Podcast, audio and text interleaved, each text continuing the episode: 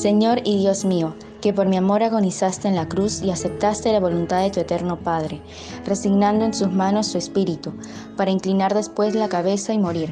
Ten piedad de todos los hombres que sufren los dolores de la agonía y de mí cuando llegue esa tu llamada. Amén.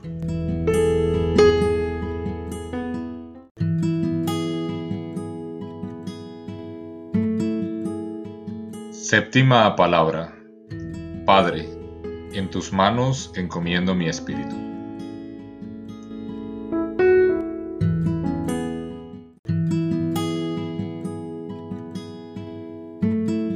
Lectura del Evangelio según San Lucas.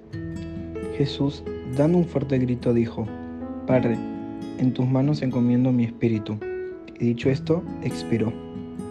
Palabra del Señor. Gloria a ti, Señor Jesús.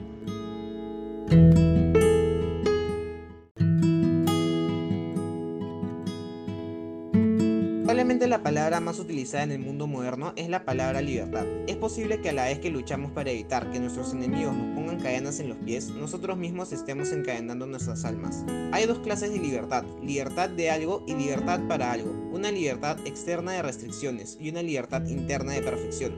La libertad de escoger el mal y la libertad de poseer el bien.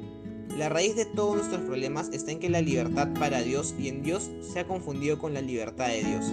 La libertad es nuestra y podemos disponer de ella. Cada uno de nosotros revela lo que considera el propósito de su vida, mediante la forma en que emplea su libertad. Si deseamos conocer el propósito supremo de nuestra libertad, debemos observar la vida de Jesús. La primera palabra de nuestro Señor que registran las Escrituras fue pronunciada cuando él tenía 12 años. ¿No saben que yo debo estar donde mi Padre? Lucas 2.49.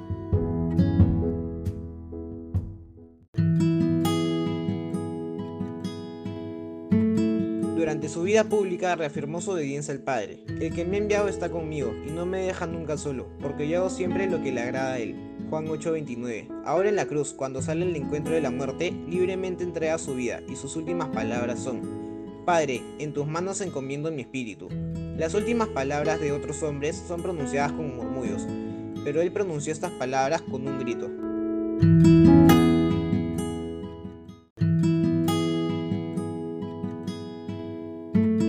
Como joven puedes utilizar tu libertad como lo hizo Cristo en la cruz, entregando su espíritu al Padre, haciendo su voluntad en todo. Esta es la libertad perfecta, quitar nuestro yo como centro de motivación para fijar todos nuestros deseos, decisiones y acciones en el amor divino. Hágase tu voluntad en la tierra como en el cielo. Somos como moluscos que solo pueden vivir adheridos a una roca. Nuestra libertad nos obliga a aferrarnos a algo. Nosotros tenemos la libertad de escoger, podemos decidir a quién servir. Entregarse al amor perfecto es rendirse a la felicidad y por siguiente ser perfectamente libres.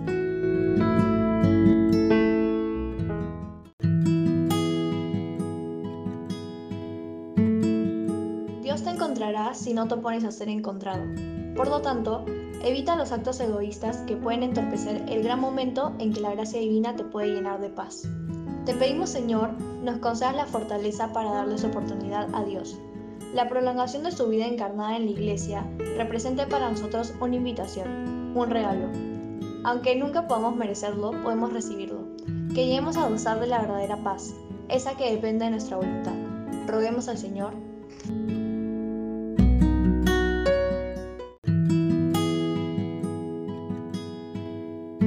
Oración.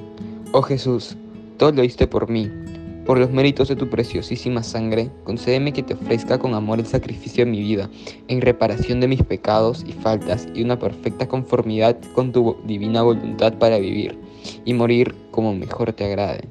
Siempre mi alma en tus manos. Amén.